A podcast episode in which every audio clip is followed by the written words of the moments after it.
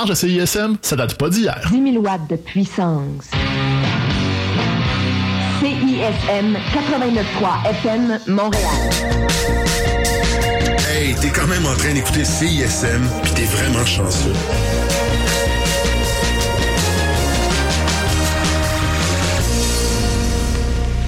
Jeudi tout le monde et bienvenue à la session live de CISM.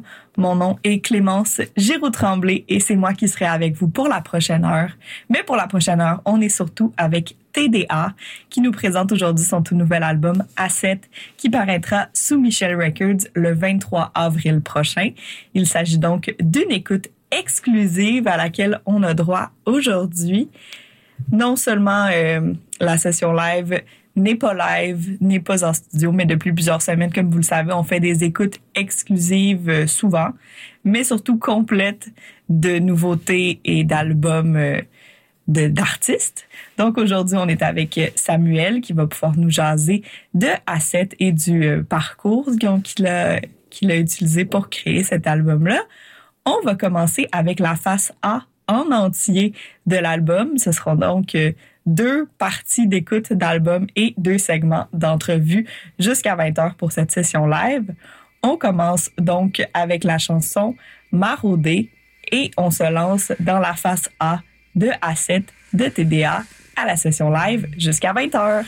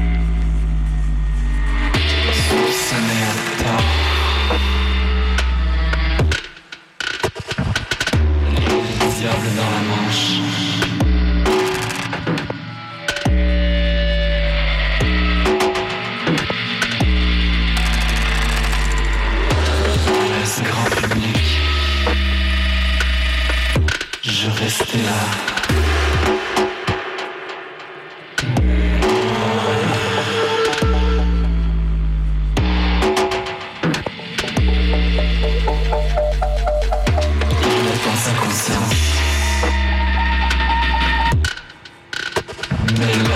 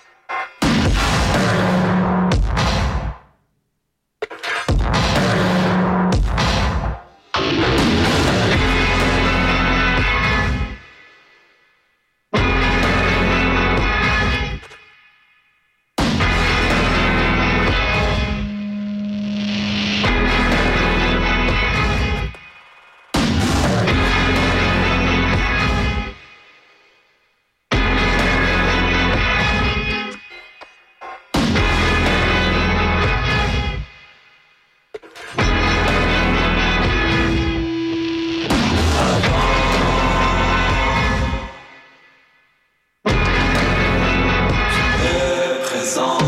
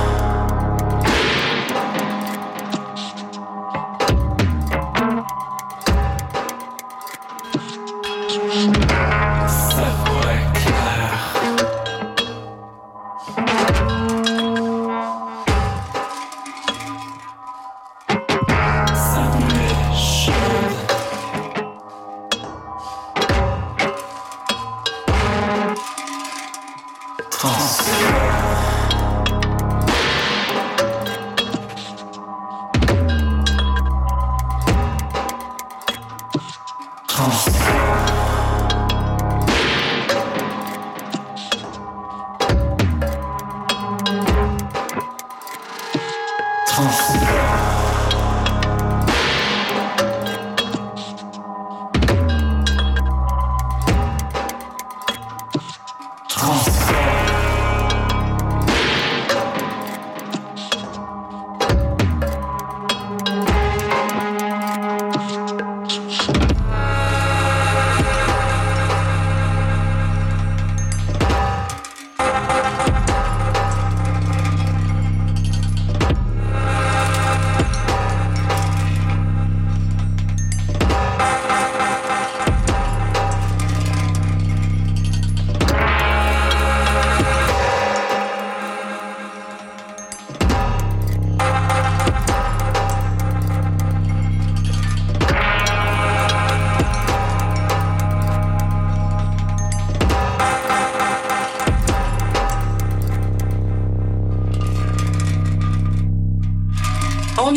La face A de A7, premier album de TDA à paraître le 23 avril prochain sous Michel Records.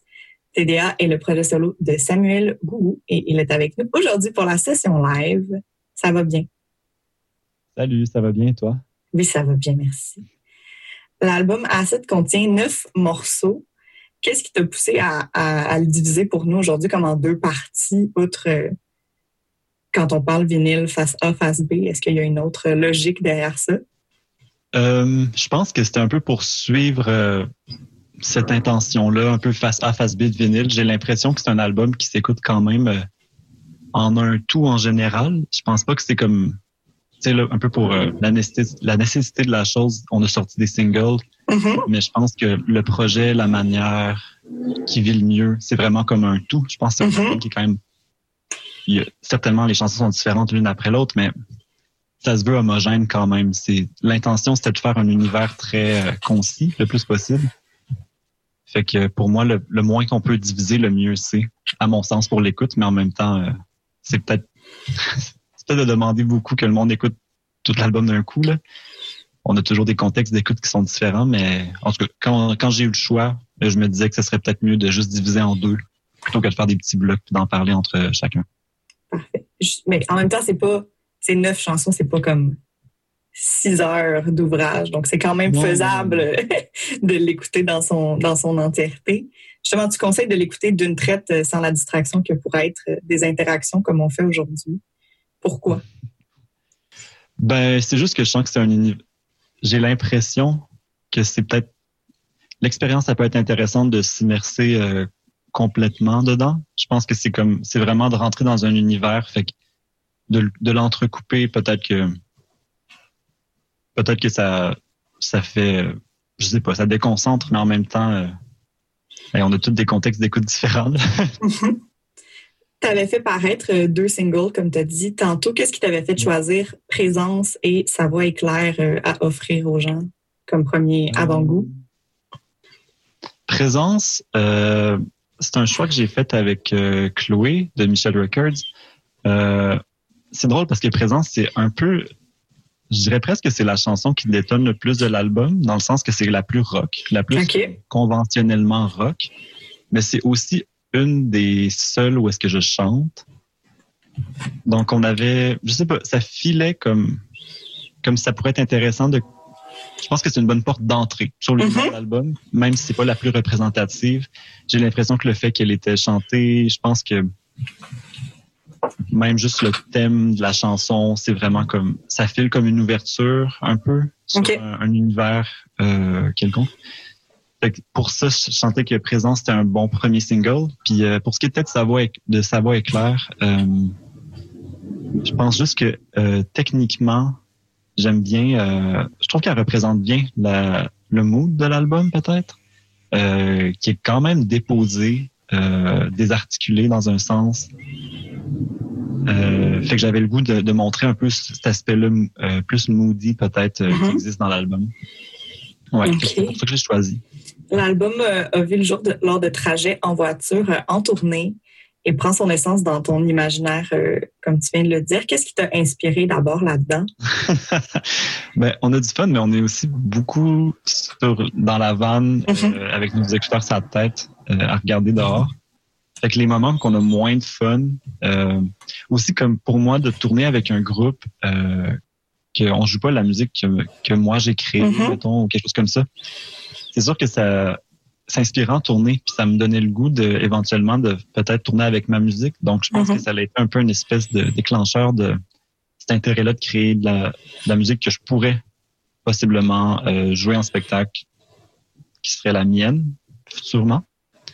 Puis c'est un peu pour ça d'ailleurs que quand j'ai enregistré cet album-là, tout au long, j'avais en tête euh, de jouer avec euh, un groupe Mm-hmm. Ça a été fait pour un groupe. Puis je savais déjà avec qui je voulais jouer. Donc, c'est ça, j'avais vraiment l'esprit de la tournée et l'intention de, groupe en tête. C'est ça qui a comme donné le, point de départ. On va, on va le, le dire. Justement, tu es impliqué comme batteur dans plusieurs formations montréalaises, Victime, Corridor, Je n'entends personne. Pourquoi c'est important pour toi d'avoir à la fois un projet solo, mais aussi de faire partie d'autres groupes qui sont pas nécessairement des trucs euh, qui te représentent euh, à part entière? Ben, je pense que d'abord, c'est toujours super enrichissant de pouvoir jouer avec d'autres gens, de faire de la musique euh, qui est autre que ce que moi je ferais de mon côté. Surtout, je pense que je suis à un moment dans ma vie que mon, mon intention, c'est de jouer le plus possible de musique. Si je, ben là, présentement, Cool. dernière année, Ben euh, impossible. mais mais c'est ça. J'ai comme pris des décisions euh, dans les dernières années qui m'ont un peu poussé à essayer d'être le plus possible all-in en musique. Puis pour faire ça, bien, nécessairement, c'est de jouer avec plusieurs personnes. Comme il y a les gens avec que tu as mentionné, mais je joue aussi avec euh, Nao, puis Mhm. le projet de, mon, de Lisande Ménard, qui, euh, avec qui je joue, aussi- je joue aussi. Donc, euh, c'est ça pour moi d'avoir juste plusieurs cordes à mon arc. Puis c'est, c'est vraiment enrichissant, en fait, comme musicien, euh, de jouer avec des gens d'autres styles. Puis comme aussi de voir c'est quoi les dynamiques de groupe avec chaque projet. C'est, ça permet aussi vraiment d'avancer comme moi en tant que musicien, de savoir qu'est-ce que j'ai envie pour mon projet. Fait que euh, non, c'est ça. Lors euh, de ton premier EP, tu faisais des prestations en solo. Et même si euh, ton album euh, A7 a été enregistré en solo, c'est prévu également que les spectacles se fassent en groupe, comme tu viens de, de le dire. Est-ce que ça s'est bien transposé de faire sentir cette essence-là à d'autres musiciens puis qui, qui, qui vont comprendre Ouais, justement ta démarche? Tu dois euh, Parce que dans un, faire confiance. Ben, je trouve que ça s'est bien euh, fait. On a déjà fait un spectacle euh, à l'été passé qui était comme un genre de test euh, Mhm. secret, un peu, qui était vraiment un, un moment très spécial. On a, on a joué à Verdun euh, dans une espèce de... sur le bord du fleuve, en dessous d'une espèce de structure de béton avec euh, d'autres projets. Il y avait Key Avil qui jouait Blue Odor aussi. Puis euh, c'était très DIY. euh, c'était légal. Mais c'était c'était un super beau moment. Donc ça, ça nous a permis de monter le show pour la première fois. Puis aussi, moi, j'étais encore en processus de... Je terminais l'album, fait que ça me permettait aussi de voir comment ça pouvait se transposer en live, cet album-là. Mais donc, c'est ça. je sais déjà un peu comment que les, les gens avec qui je travaille réagissent à la musique. Puis pour revenir à ta question plus précisément, j'ai composé en sachant c'était avec qui que je voulais jouer. Donc, il y a Simon, Simon Provencher qui joue de la guitare, euh, avec qui je joue dans Victime. Je pense que Mhm. mon premier vrai band, c'était avec lui que je l'ai comme que je l'ai parti. Puis c'est comme vraiment un, un partner de musique depuis longtemps. Fait que je le- on se connaît bien musicalement aussi. Fait que je pense que j'ai vraiment euh, j'ai composé en sachant que ce serait lui, puis en connaissant un peu la manière qu'il joue. Puis nécessairement, on a comme beaucoup d'intérêts communs dans, dans, le- dans la musique. Sais, Je pense que mais, quand je pense à un jeu de guitare, ce qui m'intéresse euh, vraiment, j'ai l'impression que Simon aussi, ça l'intéresse. Donc, je pense que j'ai ce que ma manière de jouer elle, elle ressemble quand même. Puis dans un sens, c'est teinté de comment Simon joue parce que ça fait tellement longtemps qu'on joue ensemble. Fait que c'est sûr que, par exemple, pour Simon, c'était ça faisait du sens, puis ça me semble être naturel la manière d'intégrer la musique. Après ça, il y, avait, il y a Mathieu Arsenault Mhm. qui jouait dans Technical Kidman, qui a un projet solo qui s'appelle Seulement, euh, que je savais que, vraiment que j'avais envie de jouer avec lui. Euh, puis j'avais, le- j'avais en fait, tu sais, c'est comme plutôt électronique comme euh, setup, donc euh, j'essayais beaucoup de penser à comment qu'on pourrait rendre les tunes en live au fur et à mesure de les faire, parce que je pense que ça prend des limitations quand même quand on compose aussi. Le fait de pouvoir tout créer tout seul, je voulais quand même avoir en tête un certain système. Euh, donc là, il y avait il y a tout un rapport de trigger avec le drum qui rentre dans son synthétiseur. Puis bon, avec Matt, on a le même synthétiseur, fait que je me doutais à peu près comment que ça comment que ça fonctionnerait, puis ça serait quoi son setup. Puis je connais aussi sa versatilité. En fait, Matt chante beaucoup, puis finalement tout le tout le groupe on chante à certains moments dans, le, dans, dans le show. Fait que c'est ça, ces gens-là m'ont inspiré aussi, puis ils m'ont aussi vraiment accompagné dans le processus. Euh, c'est un album qui est très intime, mais aussi qui était quand même euh, prenant euh, dans, dans le processus de composition. Fait qu'autant que c'est des personnes que j'ai considérées dans, dans la manière que ça se déploierait en live, mais c'est des personnes qui, même s'ils n'ont pas joué sur l'album, pour moi, ils ont vraiment fait partie du processus de composition dans le sens où ils m'ont, je trouve que émotionnellement, ils m'ont bien accompagné là-dedans. Mhm. Puis c'était comme des super bons feedbacks. Euh, ben comme il y avait une bonne écoute puis il me donnait des retours pertinents. C'est ça que je veux dire. Fait que puis aussi ben, la, l'autre personne qui joue avec moi en live c'est Elise Paradis euh, qui est une violoniste mm. euh, vraiment cool et je l'ai rencontrée pour le live. En fait, je savais que je voulais quelqu'un qui jouait du violon avec moi mais je connaissais pas vraiment de personne euh, dans mon entourage proche. Mais elle a, elle a catché tout de suite puis elle, elle s'est vraiment bien approprié les chansons. Elle a comme compris l'univers vraiment bien. Et c'est vraiment le fun de travailler avec elle, en fait. Très cool. Donc, on va euh, s'imaginer ça en live quand on va écouter la deuxième partie de l'album. C'est ça qu'on s'en va faire. La face B, euh, entre guillemets, je vais dire ça de même, mm-hmm. débute avec le morceau Dalila. Qu'est-ce que tu peux nous dire pour qu'on se prépare à cette seconde moitié euh, d'album? ben, la chanson qui ouvre Dalila, c'est la chanson qui a le plus d'énergie sur l'album. Probablement la plus conventionnellement industrielle aussi. Euh, parce que je veux pas la musique industrielle est quand même euh, une bonne inspiration pour l'album. Euh, donc c'est ça, là c'est comme un peu, c'est vraiment une chanson. puis le reste, j'ai l'impression que c'est une suite logique de l'univers qui continue à se déployer. Je pense que ça va, peut-être que ça s'assombrit plus on avance. Je me souviens plus, ça fait longtemps que je l'ai pas écouté. Euh, on, va, se préparer à ça. On s'en va donc en musique avec Dalila de TDA tiré de A7 à la session live de TSM.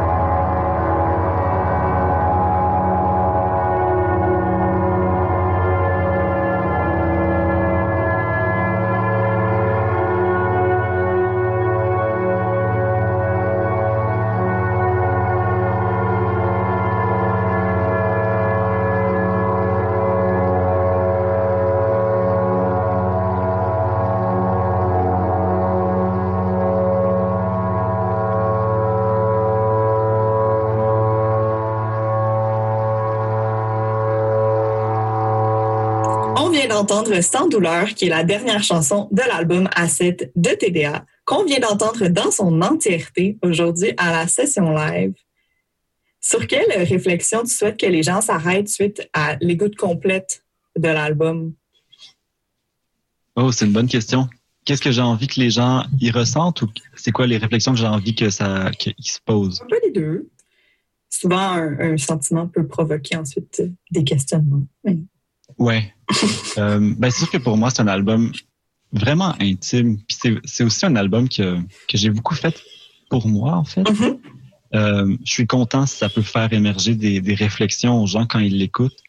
Mais à mon sens, c'est du matériel qui est, qui est vraiment personnel. Fait que c'est dur à dire qu'est-ce que les gens peuvent en, en tirer. Euh, je veux dire, les thèmes que j'aborde sont sont quand même masqués aussi, j'ai l'impression. Je pense que esthétiquement, euh, il y a, ça se tient dans un sens, mais ça reste que c'est pas. Les textes sont pas sont pas tant directs Mhm. face aux, aux idées que j'avais en tête puis à mes inspirations. Donc j'ai l'impression que c'est un peu c'est quand même assez de la libre interprétation Ouais. pour les gens quand ils l'écoutent. Euh, je sais pas. Euh, je, je me- en fait, j'ai aucune idée. Je serais curieux que les gens me disent qu'est-ce qu'ils en pensent. Oui, c'est ça. Leur réfléchir parce que moi, j'ai pas d'intention de. C'est mon intention avec cette musique-là, au départ, était peut-être plus esthétique, mais elle est très vite devenue personnelle.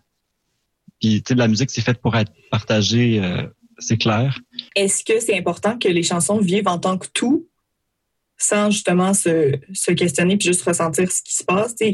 Quand j'écoutais certains morceaux, je me dis, est-ce que ça serait important que j'aie les paroles devant moi ou faut que j'y aille avec le ressenti puis ce que ça me laisse comme, comme, feeling?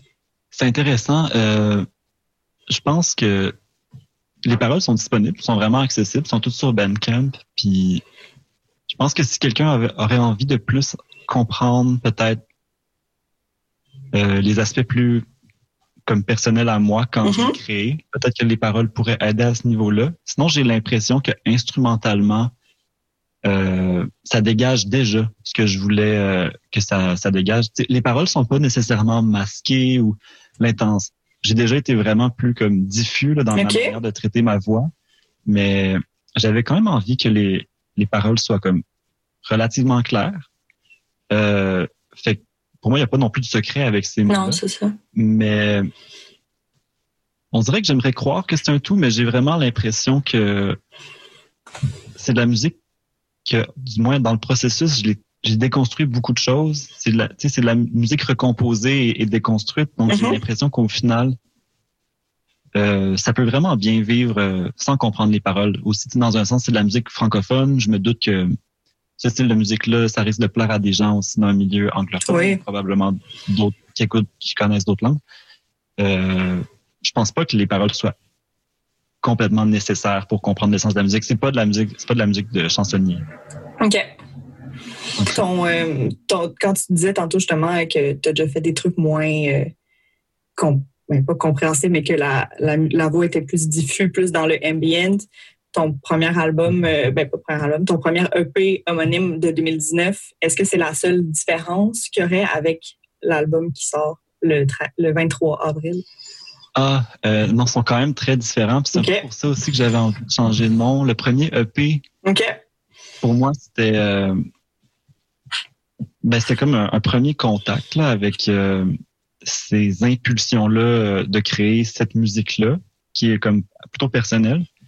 Puis dans ce premier contact-là, ben, je veux pas, je connaissais pas trop ces ondes-là qui existaient en moi. Puis ça s'est comme vraiment déployé différemment. Euh, je pense que comme en partant esthétiquement, c'est comme plus électronique, euh, plus énergique comme album, ce EP-là. Euh, c'est sûr que la voix est différente. Euh, il y avait peu d'instruments acoustiques. Je pense que Ok. le premier EP, il y a comme peut-être une track que je joue de la bass. J'utilisais beaucoup mon drum que je, euh, je reproc- processais? Mhm. Je sais pas comment dire ça. Euh, ça, j'ai continué à le faire. Mais non, il- on dirait qu'il fait le plus électronique ou un, euh, sans être comme conventionnellement techno, mais un, Mhm. un peu plus teinté de, de cet univers-là, alors que le nouveau, il est vraiment plus teinté euh, d'autres zones euh, peut-être plus industrielles ou euh, je pense que pour, ben, pour moi la, la musique euh, post-punk ou tout le courant de no wave c'est important puis ça le ça faisait déjà partie du premier EP mais on dirait que c'est comme ces mêmes influences là de ces courants là on dirait que j'ai juste été chercher d'autres aspects Mhm. de ce courant là donc je vois que je le, je le sens très différent cet album là il est quand même plus écrasé aussi. Le mot est plus assommant que le premier. On dirait que t'y énergisait un peu plus. Euh, c'est sûr que Asset, euh, ben, il donne envie d'aller prendre une petite bouffée d'air après, mais c'est pas, ça donne pas le goût d'aller danser tant que ça. OK. Euh, pour créer euh, Asset, es allé en campagne euh, dans le Bas-Saint-Laurent.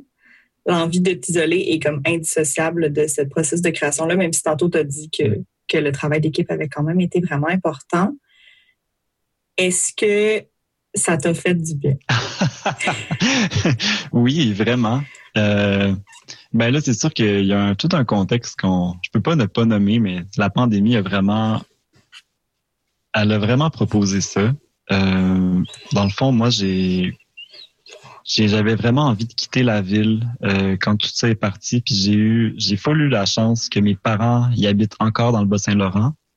Moi, c'est là que j'ai grandi, fait que j'ai comme pu aller passer euh, quelques mois là-bas en fait. Puis C'était un moment qui m'a fait, qui m'a ressourcé.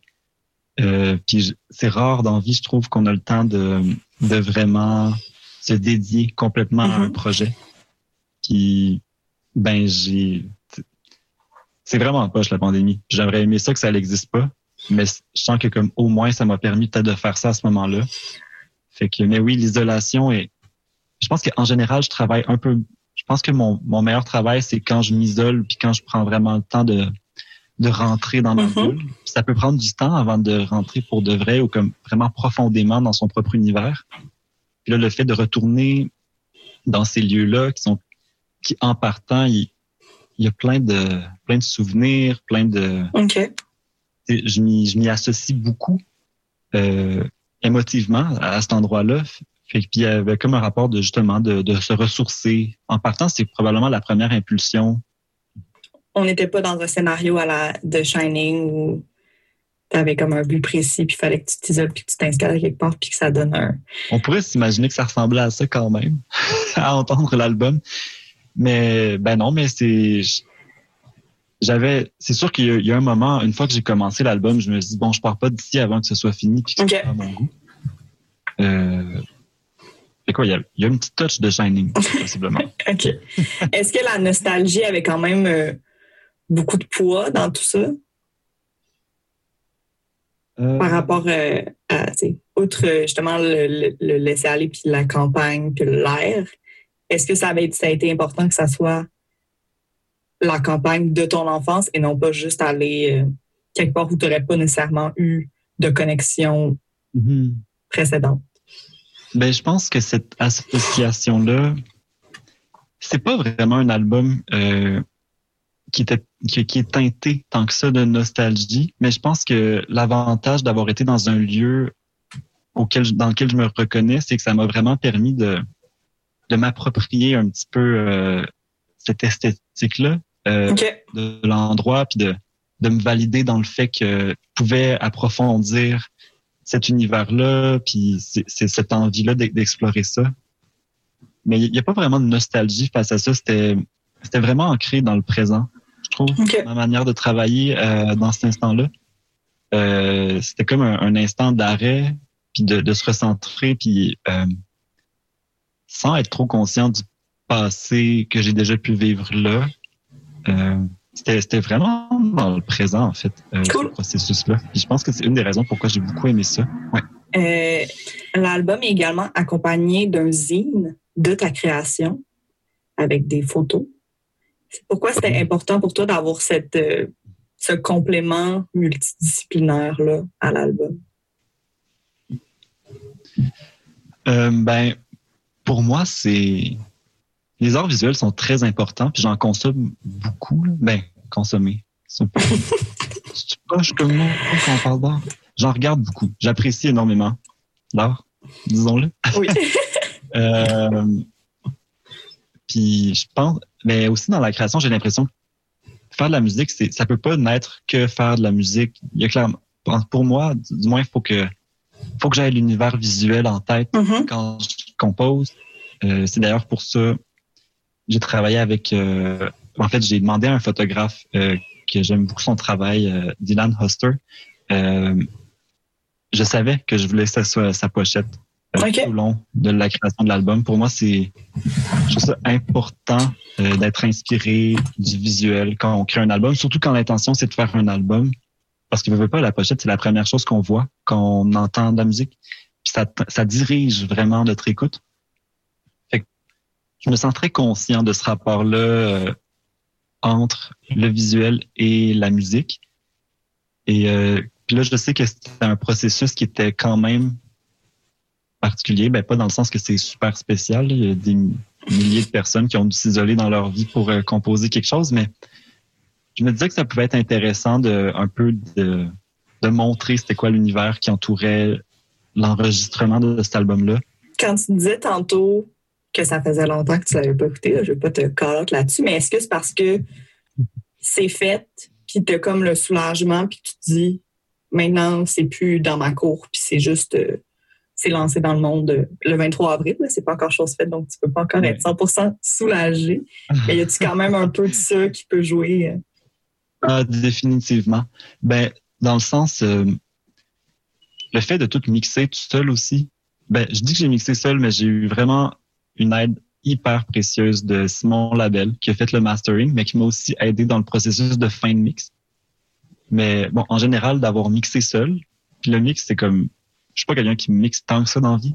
Euh, c'est quelque chose qui m'intéresse beaucoup puis que j'apprends à faire. Mais c'est un processus très technique et très, euh, ben, ça peut être lourd dans un sens. Mhm. Fait que le fait de comme tout enregistrer, tout mixer, en fait, c'est que j'ai j'ai vraiment pris tout entre mes mains parce que j'avais j'en avais envie, puis j'avais le goût d'essayer ça. Puis je filais que j'étais en mesure de le faire. Mais je pense que le fait de tout faire ça, euh, puis aussi que ce soit comme un album qui est émotionnellement très chargé, euh, c'est sûr que comme c'est un peu épuisant. là. Quand j'ai fini, euh, j'ai fait une sieste. C'est pas super. Une sieste. T'aurais pu dormir pendant trois jours, puis j'aurais trouvé ça normal aussi. Qu'est-ce que tu aurais envie qu'on te souhaite pour la suite? Du projet, Ah, du un monde? souhait. Un souhait. Euh, ben, si les gens ont envie de me faire un souhait, ça- ben, je pense que ce serait juste de peut-être m'encourager à poursuivre les directions que j'ai envie, puis pas de me limiter dans mes impulsions créatrices. Euh, ouais, je pense que c'est c'est une belle chose qu'on peut souhaiter en tant que personne qui crée de de se sentir respecté dans nos impulsions créatrices puis dans nos dans ce qu'on est, dans notre Mhm. travail. Fait que je pense que ce serait ce serait de sentir ça. Mais je le sens déjà tellement. Ah, bon, ça va être facile. Bon. Mais merci. Merci beaucoup, Samuel. On a entendu aujourd'hui l'entièreté de l'album A7 qui sera disponible dès le 23 avril, non pas pour consommation, mais pour écoute et immersion. Eh ben, merci beaucoup d'avoir pris le temps. Ça nous a fait plaisir. Donc, je te souhaite une très belle soirée. Et c'est ce qui met fin à cette session live aujourd'hui avec TDA. Je vous rappelle donc que l'album A7 est disponible dès le 23 avril sous Michel Records partout. Pour consulter la liste des chansons jouées, je vous invite à vous rendre au CISM893.ca ou sur l'application mobile de CISM afin de consulter les titres de toutes les chansons de l'album. Je vous souhaite donc une très bonne soirée sur les ondes de CISM et euh, à la prochaine. Bye!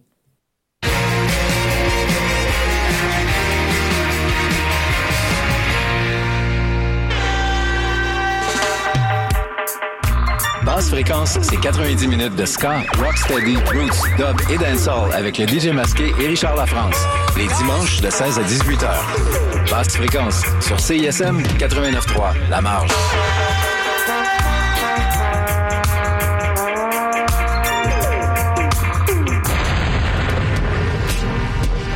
Allô, c'est Robert Robert, vous écoutez CISM.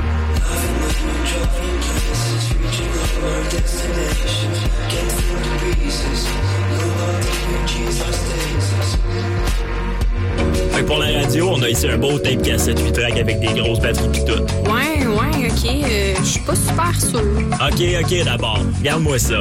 Un beau téléphone cellulaire Motorola 1992 qui vient dans une belle mallette brune, le plus stable sur le marché. Vous auriez pas quelque chose de plus récent, mettons? Euh, ouais, ben, c'est parce que je sais pas vraiment. Madame, est-ce qu'on vous a parlé de l'application CISM? Regardez bien ça. Vous pouvez écouter en direct ou en podcast toutes vos émissions. Vous pouvez même les sauvegarder dans vos favoris et voir la liste des chansons jouées. Puis en plus, ça vous coûte rien. Ah, wow, merci. Hey, ça c'est bon pour les affaires, mon Steve.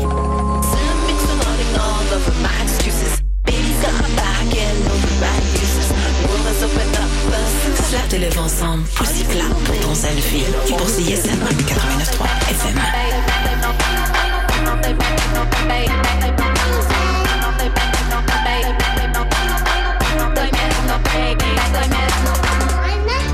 Mon nom est Robin Coche et on se retrouve tous les lundis à 14h30 dans C'est un tube sur CISM. C'est un tube, c'est une heure et demie pour jaser de chansons francophones, des chansons québécoises, bien sûr, mais aussi des nouveautés, des raretés et des classiques indépendants venus d'Europe. Et si tu lèves les bras en l'air, c'est un tube. Et si t'as renversé ta bière, c'est un tube. Découvrez chaque semaine une sélection de chansons autour d'un thème ou d'un invité. Rendez-vous tous les lundis à 14h30 sur CISM. On parle chansons dans C'est un tube. C'est un tube. Cette capsule est présentée par Propaganda MTL qui vous propose cette semaine Amoureuses et amoureux des arts et cultures asiatiques dans toute leur diversité, du 6 au 9 mai, c'est la 26e édition en ligne du festival Accès Asie. Rendez-vous sur accèsasie.com pour tous les détails. Pour la création d'une campagne street ou digitale adaptée à vos besoins, rendez-vous sur propagandamtl.ca. Propaganda MTL, c'est la culture à portée de main. Du rock avec du clavecin, nous autres, on est game à CISM. Le lundi et le mercredi soir, c'est là que ça se passe. Rock'n'roll, moderne, stoner, metal, mat rock et encore plus. Tout ça à 89.3 puis proc ton rock.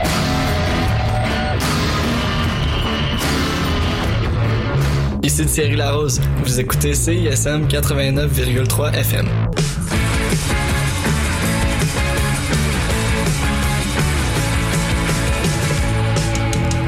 La vie ne vaut d'être vêtue. Vous écoutez CISM 89.3 FM, La Marge.